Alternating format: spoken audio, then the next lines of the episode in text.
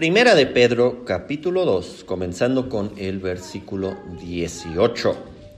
Criados, estad sujetos con todo respeto a vuestros amos, no solamente a los buenos y afables, sino también a los difíciles de soportar.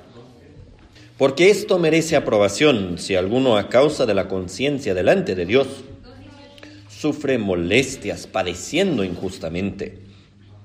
Pues, ¿qué gloria es si pecando sois abofeteados y lo soportáis?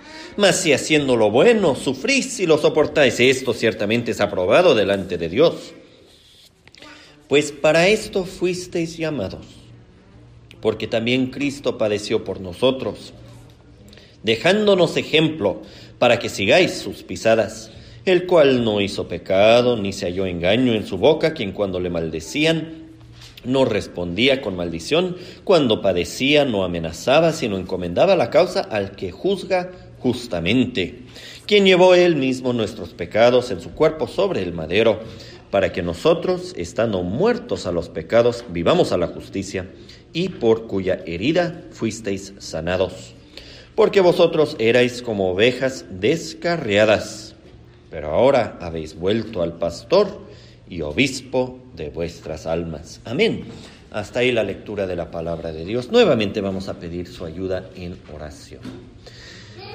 Nuestro Dios y Padre Celestial, te pedimos que tú nos alumbres para que tu palabra no caiga en corazones fríos, oscuros, endurecidos, que rechazan tu palabra, que si lo dejan entrar por el oído, inmediatamente sale por el otro, sino, Señor, que tu palabra llegue hasta el corazón, que llegue con poder para mostrarnos el Señor Jesucristo de una manera que transformará nuestra actitud hacia el sufrimiento, que transformará también cómo vivimos, lo que hacemos y pensamos y decimos.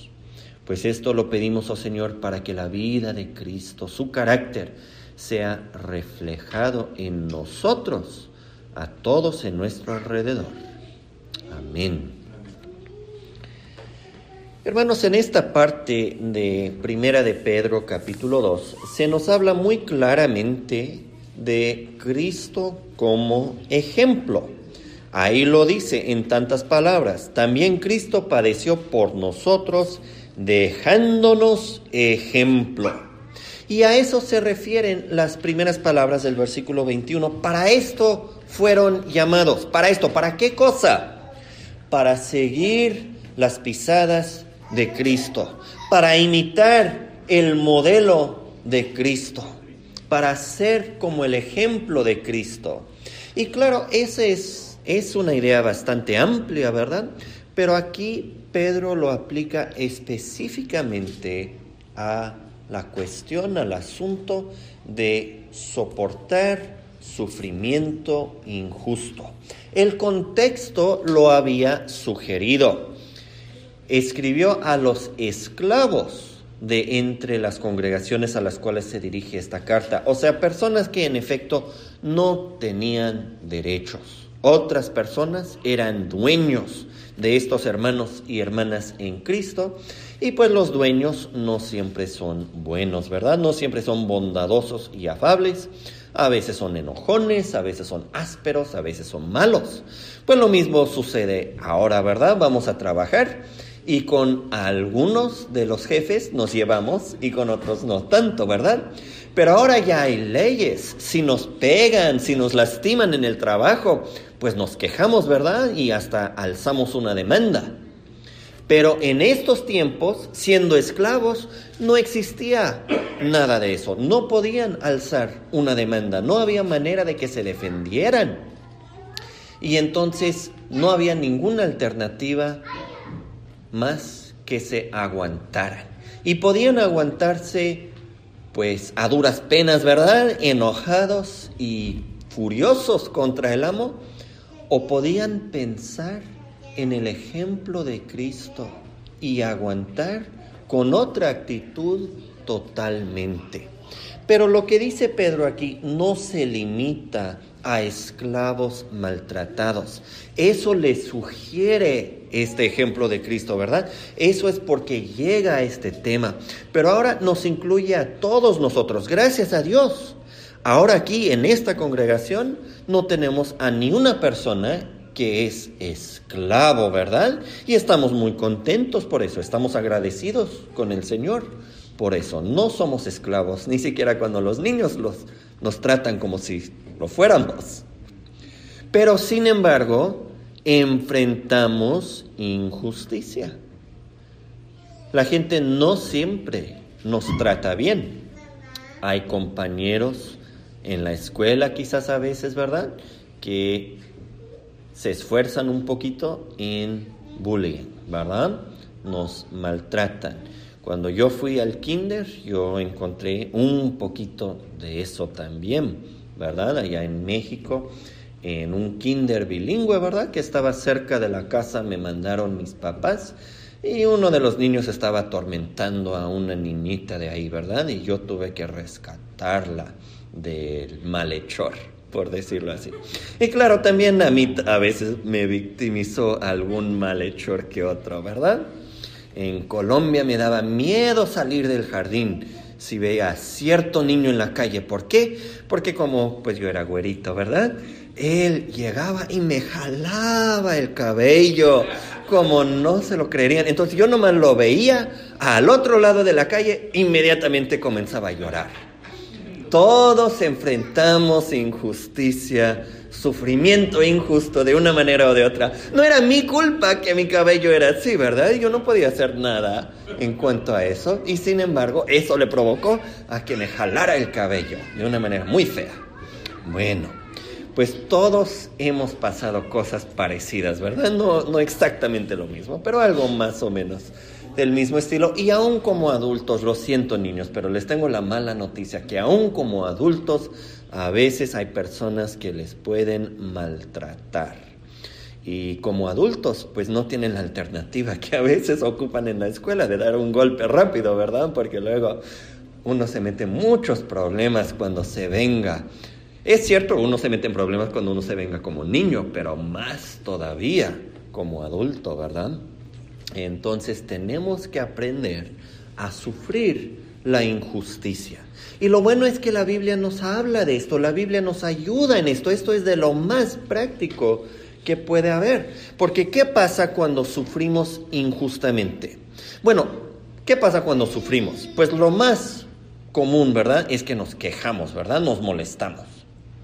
Pero si reconocemos que merecemos el sufrimiento, no es tan pesado en un sentido porque decimos, bueno, pues a final de cuentas me lo aguanto y se pasa y ya, ya quedó, ¿verdad? En algún momento terminará. Pero si no lo merecemos, pues qué confianza hay de que en algún momento van a dejar de ser así las cosas. Y además no podemos decir, pues me lo merezco. Al contrario, decimos, pues soy inocente y de todos modos sufro. Y es posible que nos enfurezcamos todavía más, por eso que nos frustremos o desanimemos más. Entonces, esto es algo muy práctico, muy vivo, muy concreto para nosotros. ¿Y qué es lo que hace Pedro con este problema de la realidad que sufrimos injustamente? Pues quiere poner nuestra mirada en el Señor Jesucristo pues no es siempre lo primero que hacemos, ¿verdad? Sufro injustamente y digo, ay, ¿cómo es posible, verdad? Que la ley no prevenga eso, que el juez, que la policía, que esta persona, que tal persona, que no hagan nada, ¿verdad? Y lo primero que hacemos es nos enfocamos en lo bueno, lo perfecto que somos nosotros y lo malo que son todos los demás. ¿Eso nos ayuda a aguantar mejor? No, ¿verdad?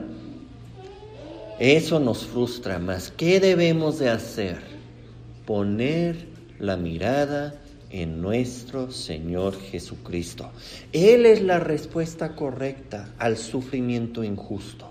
No porque automáticamente lo quita, no porque lo resuelva, sino más, sino porque Él nos anima a poder seguir adelante. Y entonces Pedro llama nuestra atención al Señor Jesucristo y nos dice que el Señor Jesucristo es nuestro ejemplo cuando sufrimos injustamente. Ahora déjenme decirles dos cosas como aclaraciones acerca de la idea de Cristo como ejemplo. Uno es que Jesucristo siempre es más que solamente un ejemplo, pero no por eso debemos de olvidarnos que sigue siendo ejemplo para nosotros. O sea, hay personas, hay predicadores y profesores y otros que en efecto reducen al Señor Jesucristo a ser simplemente un ejemplo.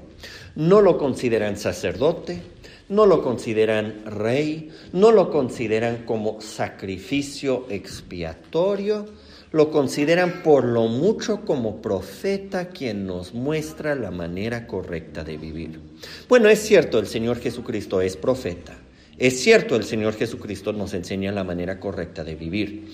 Pero si no vamos más allá, no hemos captado la realidad de Jesucristo. Cristo sí es un ejemplo. Pedro deja eso fuera de dudas.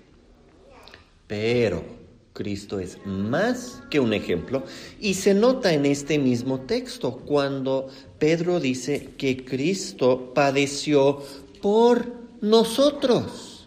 Eso no es simplemente que Cristo padeció para darnos un ejemplo, es decir, que Cristo sufrió en nuestro lugar, que sus sufrimientos son de beneficio para nosotros. Él es nuestro sustituto, Él es nuestro Salvador. Y entonces, aunque es cierto que seguimos su ejemplo, seguimos su ejemplo solamente porque es más que un ejemplo. O sea, nosotros podríamos tomar ejemplo de muchas otras personas en la historia o en la vida cotidiana, ¿verdad? Pero, ¿de cuál de ellos se podría decir que sufrió por nosotros? Que sus sufrimientos de alguna manera nos benefician. Pues en realidad no se puede decir eso en, una, en un sentido muy amplio de mucha gente.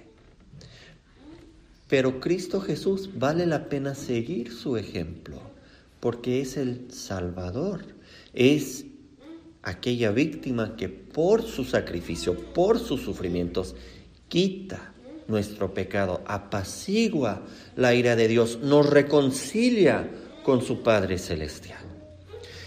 Y entonces sobre ese fundamento podemos seguir su ejemplo.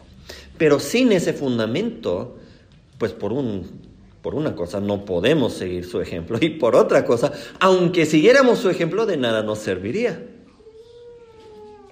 Pero como Cristo es más que un ejemplo, vale la pena seguir su ejemplo. Ahora, la otra cosa para decir en, en cuanto a esa idea del ejemplo de Cristo es que debemos de tener cuidado de no pensar que Cristo es un ejemplo directamente y en todo para nosotros. Pues, ¿a qué me refiero? Bueno, ¿se acuerdan que una vez el Señor Jesucristo entró en el templo y sacó a todos los animales del templo y volcó las mesas que estaban en el templo y etcétera? El celo de la casa de su padre lo consumió. Pues en un sentido es algo que podemos imitar, ¿verdad? Podemos ser celosos para Dios pero me corresponde a mí entrar en otra iglesia o inclusive en esta iglesia misma y estar haciendo tiradero ahí adentro. Debo de decir, bueno, el celo del Padre me consume y ahí esa iglesia no lo está honrando, pues voy a entrar y voy a causar escándalo mientras están haciendo sus servicios. No, ¿verdad? Hay cosas que el Señor Jesucristo puede hacer, que es bueno que Él haga, donde no lo podemos imitar porque nosotros no somos la cabeza de la iglesia, nosotros no somos el salvador del mundo, nosotros no somos el gran rey, el sumo sacerdote, el máximo profeta, ¿verdad? Entonces Jesucristo será el juez de todo el mundo. Hay cosas que le corresponden hacer que a mí no me corresponden. Entonces, cuando digo que Jesucristo es nuestro ejemplo, no lo digo para exagerar, ¿verdad? Es más que un ejemplo y debemos de distinguir cuando Cristo actúa como ejemplo para todos los creyentes y cuando Cristo hace algo en virtud de su oficio, de su poder, de su posición especial, donde no debería de imitarlo. Otro ejemplo para que quede bien clarito, ¿verdad?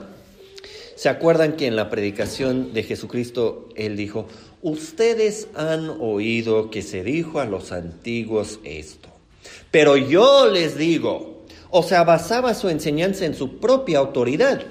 Eso yo no lo debo de imitar. Porque yo no tengo ninguna autoridad como lo tuvo el Señor Jesucristo. Yo tengo que decir, esto es lo que dice la Biblia. Ok, ¿eso más o menos quedó claro para todos? Bueno, entonces vamos a avanzar ahora a considerar el ejemplo de sufrimiento ¿Cómo sufrió el Señor Jesucristo y qué nos enseña? Pues Pedro lo dice, ¿verdad? Cristo padeció por nosotros dejándonos ejemplo para que sigamos sus pisadas, para que nos comportemos de la misma manera que Él. Y el ejemplo de Cristo consiste en dos partes principales. Primero nos dio un ejemplo de inocencia. Y es lo que Pedro señala cuando dice, el cual no hizo pecado, ni se halló engaño en su boca. Es una cita del Antiguo Testamento, ¿verdad? De Isaías 53. Y Pedro usa esas palabras para dar un resumen del carácter de Cristo. ¿Cómo era Cristo? ¿Qué tan inocente era Cristo?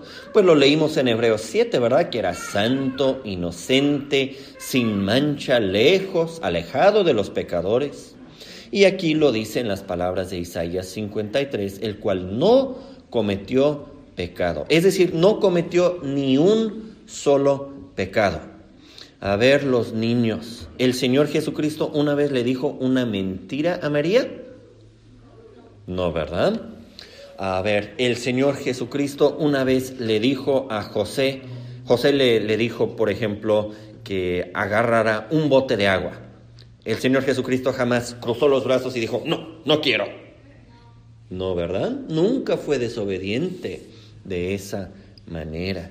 Nunca cometió ningún pecado, sea en su pensamiento. ¿Cuántas veces ustedes han imaginado algo que no deberían, verdad? Quizás alguien les hace enojar y se imagina, ay, me gustaría pescarlo o patearlo. ¿Verdad que sí? A veces, de vez en cuando, ¿A mí me ha sucedido? ¿O qué tal en su hablar, verdad? El Señor Jesucristo nunca dijo algo malo, pero a veces nosotros hemos usado palabras que no deberíamos, ¿verdad? Quizás tomamos el nombre de Dios en vano, quizás decimos algo muy cortante, ¿verdad? Algo muy feo a otra persona, quizás decimos algo que no es cierto. Quizás alguien nos hace una pregunta y no respondemos bien, ¿verdad? Con la verdad, con respeto. Son todas formas de pecar que el Señor Jesucristo nunca cometió, pero que nosotros sí hemos cometido. ¿Y qué tal en su actuar, en lo que hacía? ¿Ustedes piensan que el Señor Jesucristo alguna vez fue a una tienda y se llevó una paleta sin pagarlo? Bueno, pues no tenían paletas en ese entonces, de lo que yo sepa, ¿verdad? Pero, pues lo que sea, ¿verdad? Una fruta, una manzana, un higo, algo así. ¿No, verdad? Porque eso no está bien. Y el Señor Jesucristo nunca hizo lo que no está bien, el cual no cometió pecado. Y luego agrega, ni hubo engaño en su boca. Eso también viene de Isaías 53 y es una confirmación de que no cometió ningún pecado. Porque se acuerdan lo que dice Santiago, que si alguien puede poner freno a la lengua, ese sí es un hombre perfecto. Pues ¿quién de nosotros puede poner freno a su lengua siempre y en cada momento, verdad? Ay, nos dejamos llevar, nos dejamos llevar por el chisme, ¿verdad? Está bien bueno, bien rico el chisme y pues le agregamos un poquito. Nos dejamos llevar por el miedo, ¿verdad? Alguien nos pregunta de esto, de aquello y del otro y pues nos da pena decir la verdad y mejor decimos una mentirita, ¿verdad? Una mentira blanca nomás, como decimos. No está bien. Si alguien puede controlar la lengua, entonces sí está en control de sí mismo. Pues no hubo engaño en la boca de Cristo. Toda su enseñanza era pura verdad. Pero no solamente su enseñanza, también su platicar. Ahí nomás con sus discípulos van platicando de quién sabe qué. Pues no hubo nada de engaño, no hubo nada de pecado en toda esa plática. El Señor Jesucristo nos da un ejemplo de inocencia. Y hermanos, la verdad es que debemos intentar de imitarlo. Sabemos que estamos bastante lejos, ¿verdad?, de seguir las pisadas de Cristo en cuestión de inocencia. Pero no debemos de dar motivo a la gente para tratarnos ásperamente. O sea, si yo voy y me robo un carro y me meten a la cárcel, pues no se ha cometido una, o sea, yo cometí una injusticia, pero no ha habido una injusticia en mi contra, yo me lo merezco. Si vamos a sufrir, es mejor sufrir siendo inocentes. Y sería bueno si todos pudiéramos estar verdaderamente convencidos que es mejor sufrir tremenda injusticia que cometer, aunque fuera una injusticia chiquitita, insignificante. Cristo nos da el ejemplo de ser inocentes, irreprensibles, sin mancha, que nadie tenga algo del cual pueda verdaderamente acusarnos.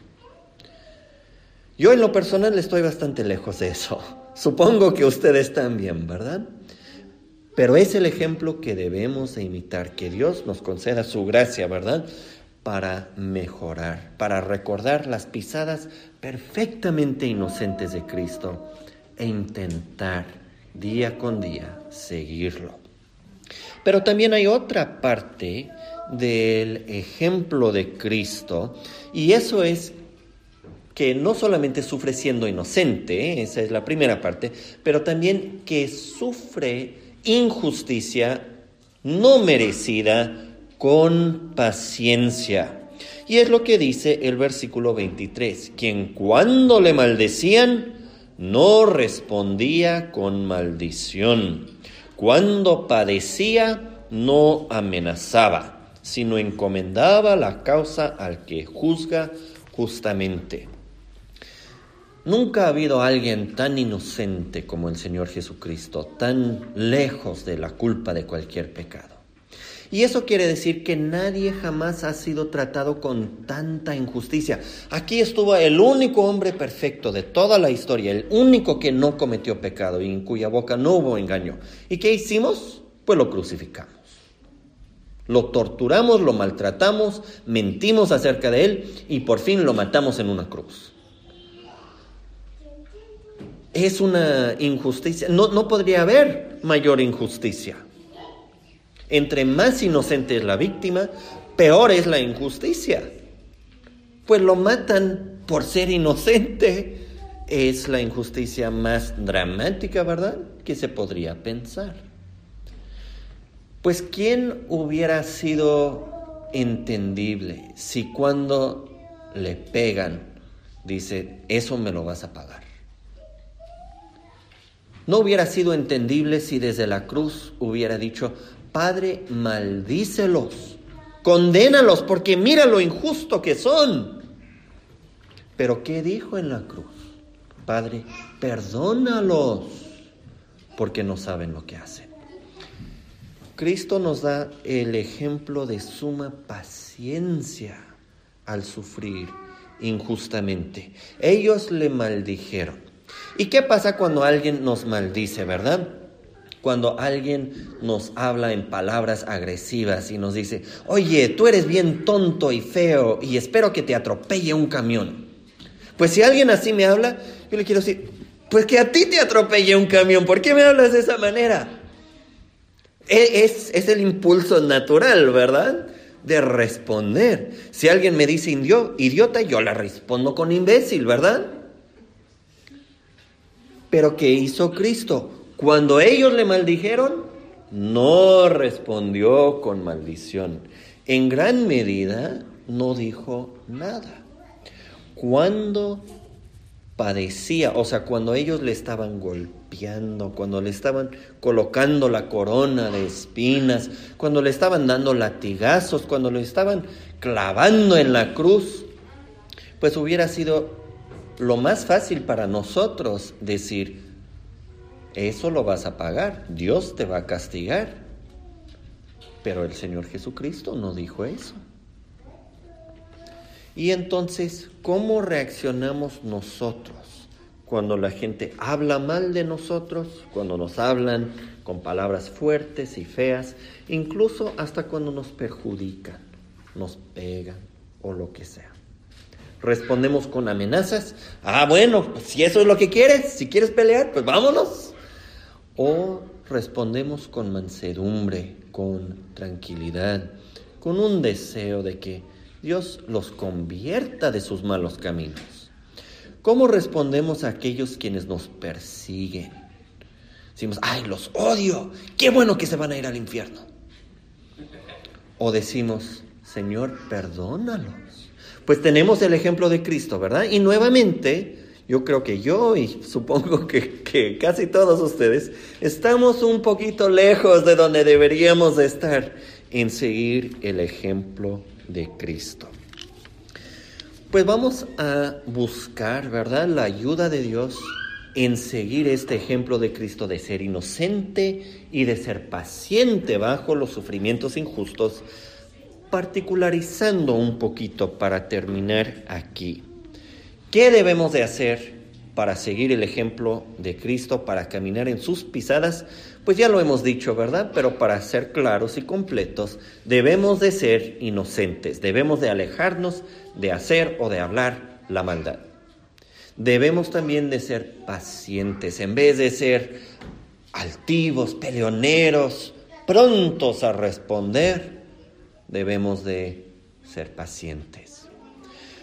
Es algo que me ha tocado varias veces, ¿verdad? Que estamos hablando de un conflicto quizás entre familiares o lo que sea. Y alguien dice, pues yo no me voy a dejar. Ok, se entiende, ¿verdad? Uno tiene que poner límites cuando la gente aprovecha, cuando la gente daña y lastima, sobre todo cuando eso está perjudicando no solamente a uno mismo, sino también a la familia. Pero a veces esa actitud de yo no me voy a dejar es más bien una manera aceptable socialmente de decir, pues si son agresivos conmigo, yo voy a ser agresivo de vuelta. Y eso no está bien. Eso no es seguir el ejemplo de la paciencia de Cristo.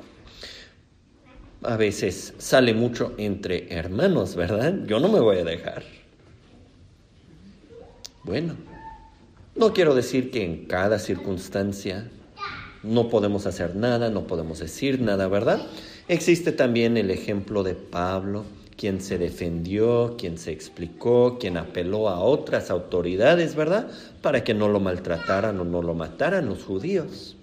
Entonces no es cuestión, o sea, si alguien está viviendo en una situación, ¿verdad?, donde es golpeado, golpeada en casa y existe peligro, no, pues nada tiene de malo hablar a la policía, nada tiene de malo salirse, nada tiene de malo buscar ayuda para situaciones abusivas, ¿verdad?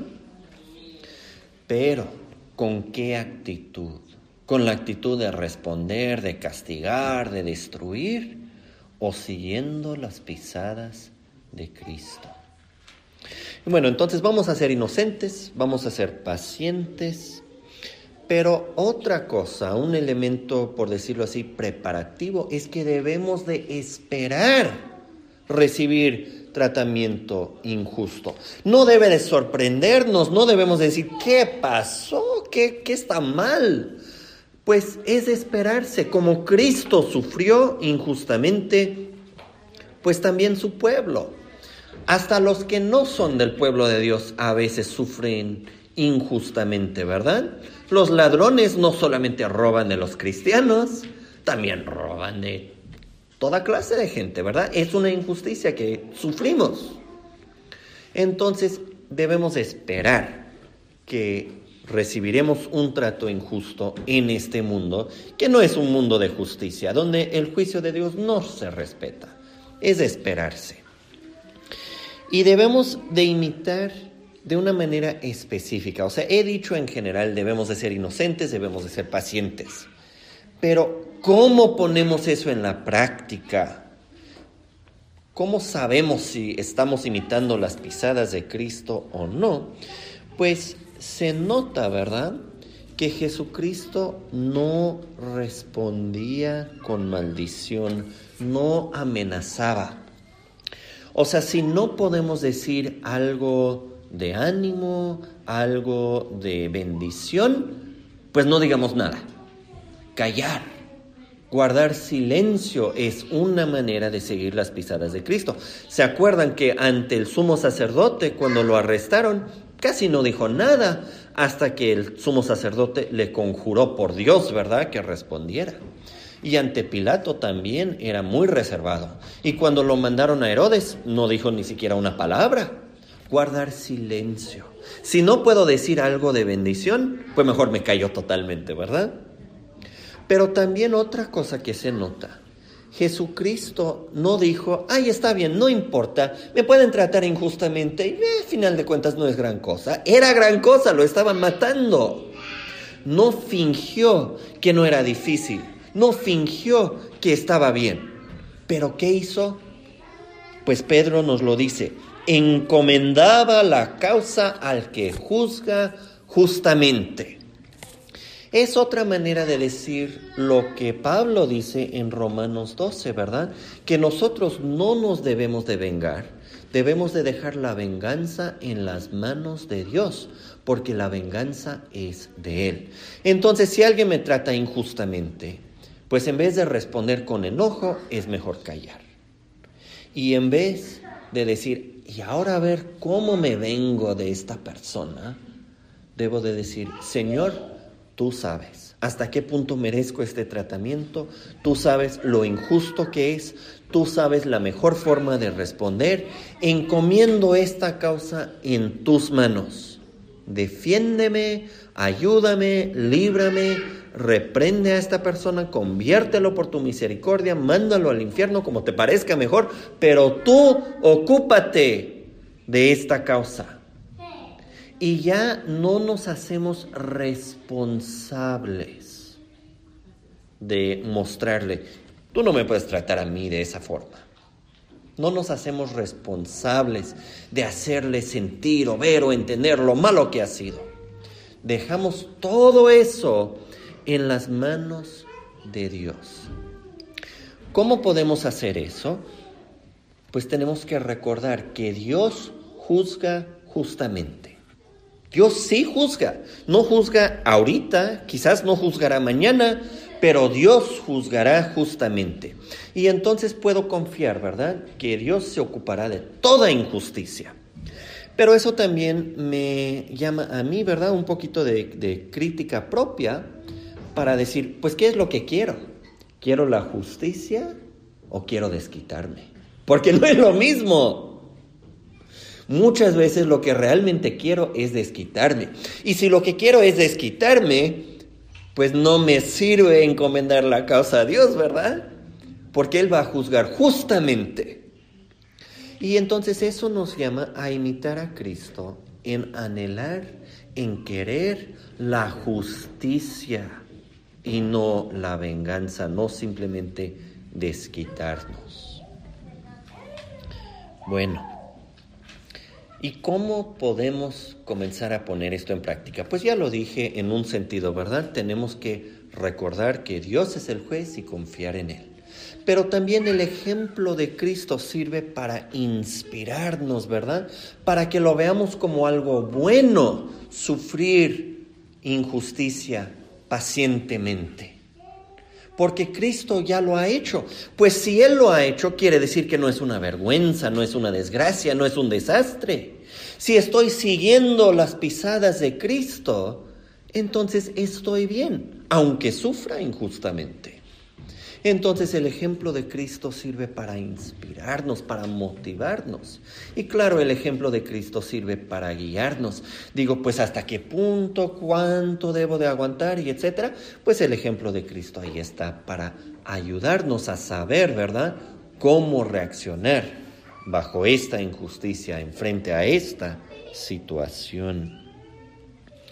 Pero también debemos de recordar, para ayudarnos en esta, este gran llamado, ¿verdad? Pedro dice, para esto fueron llamados.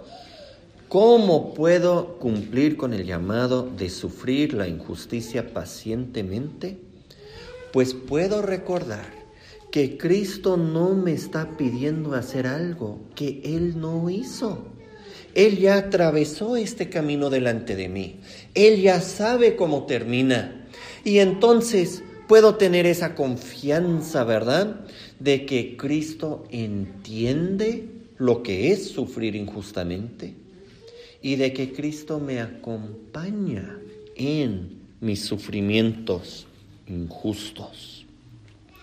O sea, estar en una situación, estar en un lugar donde me tratan injustamente, no es algo malo, es algo en que podemos estar en comunión con Cristo, podemos recibir consuelo y fortaleza de su presencia con nosotros y podemos ver en su ejemplo que no es para siempre. encomendó la causa al que juzga justamente y ¿qué pasó? Pues sí lo mataron, pero resucitó. Resucitó, hermanos. Y entonces cuando nosotros sufrimos injustamente podemos recordarnos que es siguiendo el ejemplo de Cristo que Cristo ya trazó este camino, que Él está con nosotros y que así como Él salió de esa circunstancia en gloria, pues nosotros también cuando seguimos sus pisadas, porque Él padeció por nosotros, para librarnos de nuestra propia maldad y también de toda la maldad del mundo. Amén.